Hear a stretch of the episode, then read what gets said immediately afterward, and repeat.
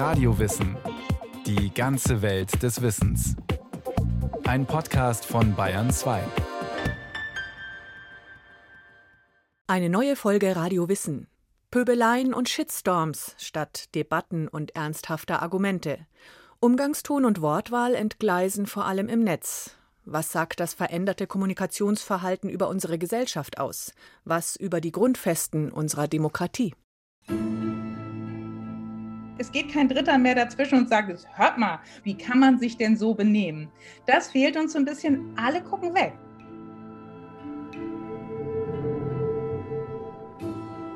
Da sieht man, dass die Übergänge von digitaler Gewalt hin zu realer Gewalt sehr fließend sein können. Und deswegen finde ich es schon wirklich wichtig, dieses Phänomen ernst zu nehmen und nicht zu sehr auf was rein Virtuelles zu reduzieren. Insofern sagt das natürlich eine Menge äh, über unsere Gesellschaft aus. Insbesondere eben dann, wenn sie sprachlich antidemokratisches Verhalten an den Tag legen. Ob in den Parlamenten bei politischen Debatten, auf den Fluren des Bundestags, im Internet, am Rand von Demonstrationen oder beim Einkaufen im Supermarkt, immer mehr Menschen berichten, sie fühlten sich angegriffen, beleidigt, beschimpft und angepöbelt. Viele haben deshalb den Eindruck, an die Stelle von respektvollen Umgangsformen und Höflichkeitsregeln sei eine andere Praxis getreten – laut und roh, voller Lügen, Beleidigungen und Diffamierungen. Die polizeilichen Anzeigen wegen Beleidigungen und Bedrohungen nehmen zu. Juristen verhandeln Kleinigkeiten als Nachbarschaftskonflikte und die Anzahl der Hasskommentare im Netz explodiert derart, dass sogar Facebook sich genötigt sieht, freiwillig immer mehr davon zu löschen. Populisten überschreiten mit Kalkül die Grenzen des Sagbaren. Im Privatleben wird gerempelt und gepöbelt, im Internet diffamiert, gehetzt und bedroht. Warum entgleitet unsere Kommunikation? Professor Simon Meyer-Vieracker, Sprachwissenschaftler an der Universität Dresden, findet den gegenwärtigen Anteil von Wut und Hetze besorgniserregend, vor allem in den digitalen Medien. Aber bin insofern skeptisch gegenüber dieser Diagnose, als sie schon seit vielen, vielen Jahrzehnten bis Jahrhunderten genauso gestellt wird. Also das ist eigentlich ein Topos, der sich durchzieht durch die Zivilisationsgeschichte, könnte man sagen, dass alles immer schlimmer wird und dass die Sitten verrohen, dass das den Bach runtergeht. Schon auf babylonischen Tontafeln finden sich Klagen über die respektlose Jugend befürchten die Schreibenden das Ende der Welt oder zumindest den Untergang der Zivilisation, weil kulturelle Errungenschaften wie Manieren und angemessenes Verhalten nicht mehr gepflegt würden. Aber soziales Verhalten, gesellschaftliche Umgangsformen, Zivilisationsrituale und der Sprachgebrauch verändern sich immer wieder und permanent. Auch jetzt zu Beginn des 21. Jahrhunderts. Die entscheidende Frage ist, Inwieweit handelt es sich dabei um einen existenziellen Wandel, sprachlich, politisch und sozial? Und wird daraus eine neue, dauerhafte Norm?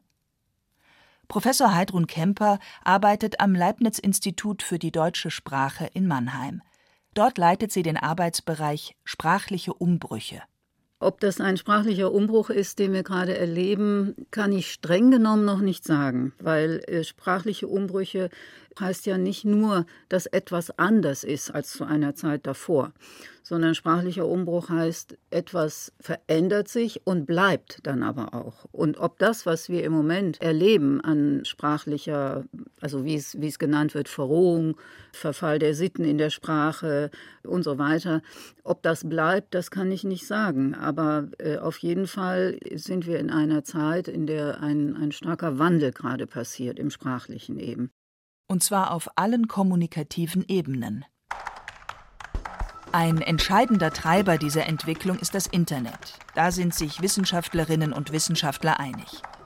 Dessen Möglichkeiten zu kommentieren, die eigene Meinung auszustellen, die Wut herauszulassen oder den Frust abzuladen, haben den pöbelnden Umgangston befördert. Zunächst anonym, mittlerweile aber auch mit vollem Namen und Adresse alle können einfach in einen x-beliebigen Facebook-Thread ähm, sich mal reinklicken und können sehen, wie sich Menschen dort beschimpfen. Das heißt, wir haben jetzt für alle sichtbar und dauerhaft konserviert sprachliche Praktiken, die so früher nicht existiert haben oder zumindest nicht zugänglich waren. Für Simon Meyer-Vieracker steckt die Wissenschaft bei der Einordnung dieses Phänomens aber dennoch in einem Dilemma. Denn einerseits sei klar, dass das Ausmaß der Pöbeleien, die Art und Weise, wie im Internet gehetzt, gedroht und attackiert wird, völlig neu ist. Eben deshalb, weil es diese Art der Kommunikation indirekt, schriftlich und dennoch dialogisch so vorher nicht gegeben hat. Andererseits, ob aber dieses Aggressionspotenzial was wir beobachten können, was einfach dort sichtbar wird. Ob dieses Aggressionspotenzial neu ist oder ob es sich früher andere Kanäle gesucht hat, die aber einfach nicht zugänglich waren, weil das im Privaten passiert ist, an den Stammtischen, den viel besprochen und so weiter, das wissen wir einfach nicht. Das Versprechen der digitalen Medien klingt verlockend. Jeder kann mit jedem über alles reden. Dank Mediatheken, Twitter, Facebook, Blogs und Co stehen alle Informationen allen immer und überall zur Verfügung. Dadurch verschiebt sich die Kommunikation. Sie suggeriert Gleichheit und Nähe zwischen Stars und Fans, zwischen Journalisten und Lesern, aber auch zwischen Politikern und Wählern. Das verändert das Verhalten. Was ja auch digitale Kommunikation auszeichnet, ist die zumindest potenziell unbegrenzte Öffentlichkeit. Ist ja schon was anderes, ob ich jetzt etwas nur innerhalb meiner Fußballmannschaft beim Training vom Stapel lasse oder ob ich das Ganze im Internet tue. Erstens, weil es konserviert ist und dauerhaft sichtbar. Zweitens, weil es eben auch von einer viel, viel größeren Menge an Menschen zur Kenntnis genommen, rezipiert und auch weiter verbreitet werden kann. Die Folge, Lügen stehen neben Fakten, haltlose Anschuldigungen neben berechtigten Klagen. Absurditäten gehen um die Welt und generieren hohe Klickzahlen.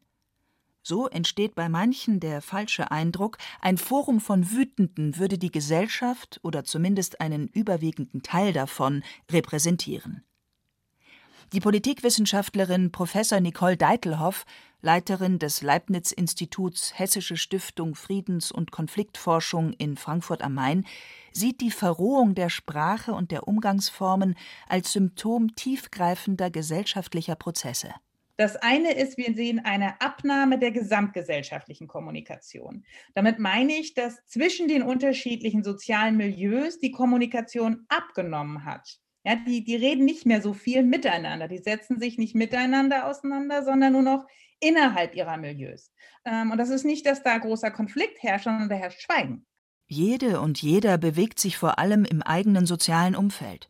Freunde, Wohnung, Schule und Arbeitsstätte. Es kommt immer seltener zu Vermischungen zwischen den unterschiedlichen gesellschaftlichen Gruppen. In der realen Welt genauso wie in den viel zitierten Blasen des Internet. So Nicole Deitelhoff. Das andere ist die Verrohung. Und das hängt natürlich auch mit Digitalisierung und sozialen Medien zusammen, also auch mit der Veränderung der Medien, die wir nutzen. Wir sehen einfach, es ist nicht mehr nur, dass der Satzanfang fehlt, sondern jetzt sind da auch noch richtige üble Beleidigungen mit drin. Ne? Das ist dieses Verrohungselement. Und das nimmt zu, zeigen die wissenschaftlichen Untersuchungen der Politikwissenschaftlerin. Vor allem im Internet, aber auch im realen Leben. Im Straßenverkehr, im Supermarkt oder beim Bus- und Bahnfahren. Die Stimmung vieler Menschen ist derart gereizt, oft reicht der sprichwörtliche Funken, um eine fulminante Empörung zu entfachen. Knapp die Hälfte aller Kommunalpolitikerinnen und Kommunalpolitiker berichtet beispielsweise von Einschüchterungsversuchen und körperlicher Gewalt. Feiernde bewerfen Polizistinnen mit Steinen und Flaschen, Bahnreisende wehren sich mit körperlicher Gewalt bei der Fahrkartenkontrolle. Zusammengenommen ist das sehr unschön für den Zusammenhalt, weil wir einerseits nicht mehr in Kontakt miteinander kommen und dadurch unsere Differenzen auch nicht verhandeln können, sondern eigentlich sozusagen bauen wir die dadurch nur immer mehr auf und finden die immer natürlicher. Und auf der anderen Seite, wenn wir uns miteinander auseinandersetzen, und das hängt zusammen, dann sind wir auch sehr viel grober miteinander, weil wir eben denken, da gibt es nichts zu verhandeln. Das Desinteresse, das durch das Schweigen, durch die Sprachlosigkeit zum Ausdruck kommt, ist für Konfliktforscherin Nicole Deitelhoff ein ganz entscheidender Grund, warum sich der Umgangston in unserer Gesellschaft so massiv verändert. Jede Gruppe interessiert sich ausschließlich für ihre eigenen Probleme, Bedürfnisse und Lebensplanungen. Andere kommen dabei höchstens als Störenfriede vor. Und so werden sie dann auch behandelt, wie einige zufällig ausgewählte Kommentare aus dem Netz illustrieren. Scharf schießen, vollkommen okay. Alternative Flammenwerfer. Anstatt Wasserwerfer hätten sie Maschinengewehre einsetzen sollen. Die sind doch nicht ganz sauber. Mistschweine. Nicole Deitelhoff macht eine gesamtgesellschaftliche Verunsicherung dafür verantwortlich. Seit zwei Jahrzehnten erlebe die westliche Welt eine Krise nach der nächsten. Das hinterlässt Spuren. Mit Beginn der 2000er Jahre dann kam die Weltfinanzkrise, äh, die Verschuldungskrise innerhalb der Europäischen Union. Also von da an ging es dann in die sogenannte Migrationskrise. Jetzt zuletzt haben wir auch noch die Pandemie. Und das hat in ganz unterschiedlichen Milieus enorme Unsicherheiten hervorgerufen. Wenn man unsicher ist, ist es sehr viel schwieriger, sich mit anderen, die äh, sozusagen ganz andere Interessen haben, andere Möglichkeiten haben, noch auseinanderzusetzen. Ich neige dann dazu, dass ich mir Leute suche, die genauso sind wie ich. Deitelhoffs Schlussfolgerung? Konflikte, die es in jeder Gesellschaft, in jeder Gruppe, in jeder Familie gibt, werden nicht mehr als solche benannt und nicht mehr ausgehandelt. Menschen streiten nicht mehr, um zu Kompromissen zu kommen, sondern schleudern dem Gegenüber Emotionen entgegen. Das kann im Einzelfall ärgerlich, verstörend, bedrohlich, beängstigend oder beleidigend sein. Vor allem aber ist dieses Verhalten eine kommunikative Einbahnstraße, die unser demokratisches Zusammenleben bedroht, betont Sprachwissenschaftlerin Heidrun Kemper. Das nehme ich auf jeden Fall wahr, dass die Dialogmöglichkeit zumindest durch solche Art von Aggressionen unmöglich gemacht wird. Kommunikation heißt im Idealfall, den anderen mit dem besten Argument zu überzeugen. Wenn aber jegliche Grundlage fehlt, mit dem Gegenüber kommunizieren zu wollen, sich in Rede und Gegenrede auszutauschen, dann kann es keine Verständigung geben, denn dann geht es nur noch darum, die eigenen Gefühle auszudrücken oder auszuleben. Das findet so im Internet statt, aber auch im realen Leben, in der Politik. Vor allem Populisten kommunizieren so. Sie profitieren von der gesellschaftlichen Krisenstimmung, erklärt Politikwissenschaftlerin Nicole Deitelhoff. Natürlich hatten wir schon immer extremistische Akteure, die versuchen, dieses System zu verändern. Und für die sind das gerade Erntezeiten. Die fahren auf diesen Krisenjahren und versuchen das auszunutzen, um sozusagen Gefolgschaft äh, zu mobilisieren und dadurch dieses System zu verändern. Populisten schüren Ängste und Unsicherheiten und bieten im Gegenzug Überzeugungen und Zugehörigkeiten an. Und eines eint sie, die Ablehnung der freien und offenen demokratischen Gesellschaft. Das formt ihre Sprache. Justizhuren. So heißt dann die deutsche Gerichtsbarkeit. Umvolkung. Die Flüchtlingspolitik der Regierung. Staatsfunk. Die öffentlich-rechtlichen Medien wenn demokratische Institutionen nicht mehr beachtet werden, wenn Regeln gebrochen werden, wenn Tabus missachtet werden, das gehört alles in diesen Bereich. Aber wir haben ja auch sprachlich sozusagen stilistische Phänomene. Wir haben Elemente der NS-Sprache in diesem antidemokratischen äh, Gebrauch. Wir haben Gewalt in der Sprache, also sprachliche Aggression, Antifeminismus, Sexismus, Rassismus. Das sind ja alles Aspekte, die sich eben entsprechend sprachlich auch ausdrücken. Betont Philologin Heidrun Kemper. Sprachforscher und Sprachforscherinnen beobachten gegenwärtig zwei parallele Entwicklungen im öffentlichen Raum. Eine distanzierte, höfliche Sprache einerseits und eine herabsetzende, pöbelnde Ausdrucksweise andererseits. In der Politik eine kontrollierte, fast schon bürokratisch anmutende Rede wie bei manchen Berufspolitikern üblich.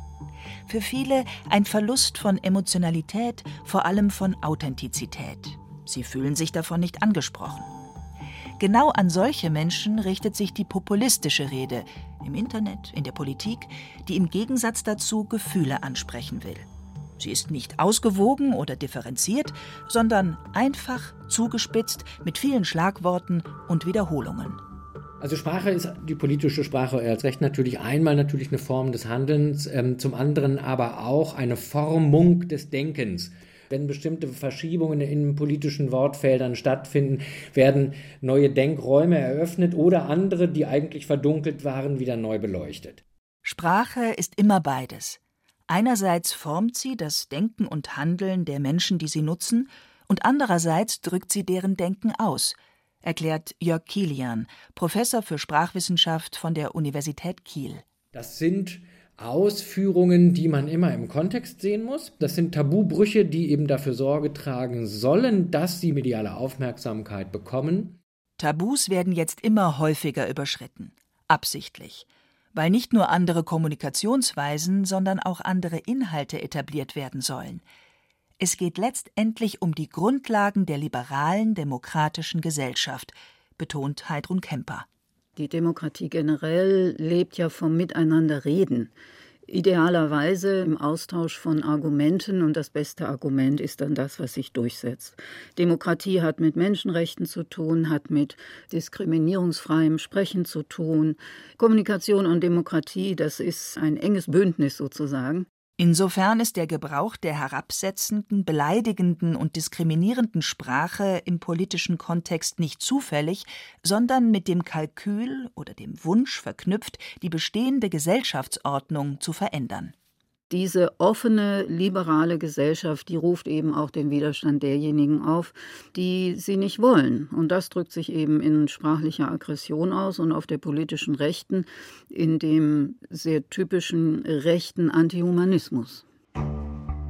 Deshalb sollte die Verrohung der Sprache, die wir gegenwärtig erleben, als Alarmsignal für den Zustand unserer Gesellschaft wahrgenommen werden. Die Krisenerfahrungen der letzten Jahre haben das Vertrauen in die gegenwärtige Staatsform durchaus erschüttert, zeigen Studien von Nicole Deitelhoff. Demokratie gilt den meisten Menschen, abstrakt gefragt, zwar als die beste Staatsform, aber Interessant wird es dann, wenn wir fragen, wie sieht es mit der Demokratie aus, die Sie sozusagen erleben, also die Demokratie in Deutschland, wie sie existiert. Und dann sind die Werte plötzlich ganz anders. Dann sehen wir, dass sie stark abnehmen, und zwar, ich glaube, ungefähr seit 2015, 16 sehen wir diesen Knick nach unten in den ostdeutschen Ländern noch viel stärker als in den westdeutschen Bundesländern und bei denjenigen, die sich selbst für sozial abgehängt halten, noch mal viel stärker als bei den Gutverdienenden. Auch zwischen den Generationen sind Unterschiede sichtbar. Je älter und besser verdienend, desto größer die Zustimmung zur gegenwärtigen demokratischen Praxis. Je sozial schwächer und je jünger die Menschen sind, desto stärker nimmt diese Akzeptanz ab. Also generell haben wir eher das Problem, jeder findet immer noch die Demokratie als Idee prima aber das Gefühl ist, dass die Demokratie, die um mich rum ist, irgendwie defizitär ist. Da habe ich nichts zu sagen, die kümmert sich nicht um mich. Und das ist nur wiederum Zeichen dafür, dass wir mehr tun müssen. Also wir müssen den Leuten nicht das Grundgesetz erklären, ganz ehrlich. Aber im Grunde genommen müssen wir die Menschen ausprobieren lassen, was Demokratie heißt. Wir müssen ihnen Demokratie wirklich als Lebensform vermitteln, sinnlich, und das heißt für Nicole Deitelhoff, dass wir dringend wieder Demokratieprojekte brauchen, die in den letzten 20 Jahren eingespart wurden. Debatten, Konfliktlösestrategien, all das gehört für die Forscherin in Kindergärten, Schulen und in die Jugendarbeit vor Ort. Denn Streiten muss gelernt werden. Und das, was passiert, das ist ganz sicher so, dass wir Streit heute als so negativ empfinden, nicht? Das, das Zänkische und, und aber auch das Verletzende. Also ich bin auch wirklich sehr konservativ, was diese ganze Achtsamkeitsdebatte angeht, weil ich auch immer den Eindruck habe, dass wir uns dabei zu sehr in Watte packen und zu sehr irgendwie die Auseinandersetzung immer vermeiden wollen, immer nach optimalen Strategien suchen, wie wir jede mögliche Irritation von vornherein ausräumen, dass niemand auch nur Gelegenheit hat, mit uns in Streit zu geraten. Denn neben der rohen, pöbelnden Sprache im Netz und im echten Leben hat sich in den letzten Jahren auch noch eine andere Sprache verbreitet, die geschäftsmäßig höfliche Sprache. Kein Brötchenkauf ohne den Wunsch, einen schönen Tag zu verleben. Keine schlechte Schulnote ohne das vorausgeschickte Lob, ganz tolle Fortschritte gemacht zu haben. Für die Konfliktforscherin Deitelhoff zeigt diese Sprache und das damit einhergehende Verhalten eine Sehnsucht nach Harmonie, die das offene Aushandeln von strittigen Fragen unmöglich macht. die nicht ausgetragenen Konflikte zum einen. Und das ist einmal, dass da was gärt, ne? das, das muss irgendwie raus, sonst wird es vergiftet. Und zum anderen aber auch, dass ich es natürlich verlerne, wie das dann geht. Ne? Also wenn es dann mal rauskommt, kommt es halt auch in einer Art und Weise raus, die alles andere als konstruktiv ist. Wir müssen streiten, Konflikte annehmen und zu lösen versuchen. Und dazu gehört auch, sich einzumischen, bei Anti-Hate-Initiativen im Internet mitzumachen, Hasskommentare im Netz nicht unwidersprochen stehen zu lassen und im Bus denjenigen zur Seite zu springen, die angepöbelt werden. Tun wir das nicht, dann macht die Mehrheitsgesellschaft den Platz frei für Populisten in der Politik, für Hetzer im Internet oder wutentbrannte Pöbler im Straßenverkehr. Ich halte unsere Demokratie nicht für gefährdet. Wir haben es mit zum Teil Gleichzeitigkeit von sprachlicher Gewalt und Demokratiefeindlichkeit zu tun. Und insofern müssen wir natürlich aufpassen und aufmerksam sein. Das ist gar keine Frage. Vor allen Dingen eben, dass eben keine Gewöhnungseffekte eintreten, dass wir das nicht für normal halten irgendwann, dass, dass Menschen aus irgendeinem Impuls heraus solche Dinge tun. Aber die Mehrheitsgesellschaft ist sensibel Versuche, auch sprachlicher Art, die Demokratie zu beschädigen, in Frage zu stellen, treffen insofern auf Widerstand und insofern ist eben die Gesellschaft auch ein Korrektiv. Die Sprache. Ein Indikator für gesellschaftliche Unstimmigkeiten. Darin sind sich die Forschenden einig. Insofern sollten Shitstorms, Drohungen, Diskriminierungen und veröffentlichte Todeslisten ernst genommen und nicht auf ein Problem der digitalen Medien reduziert werden. Neben politischen, demokratiestärkenden Maßnahmen ist es aber auch an der Mehrheitsgesellschaft, sich zu engagieren, zu intervenieren, einzusteigen in Konflikte mit Argumenten und im Dialog. Denn das ist nötig, um die Kommunikation und den sozialen Umgang aus der Pöbelecke herauszuholen und dadurch zu verhindern, dass unser demokratisches Zusammenleben dauerhaft beschädigt wird.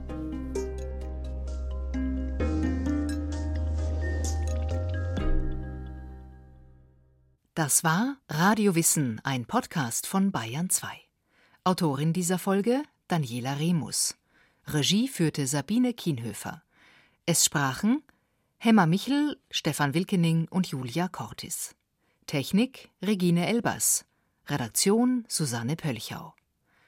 Wenn Sie keine Folge mehr verpassen wollen, abonnieren Sie Radio Wissen unter bayern2.de slash podcast und überall, wo es Podcasts gibt.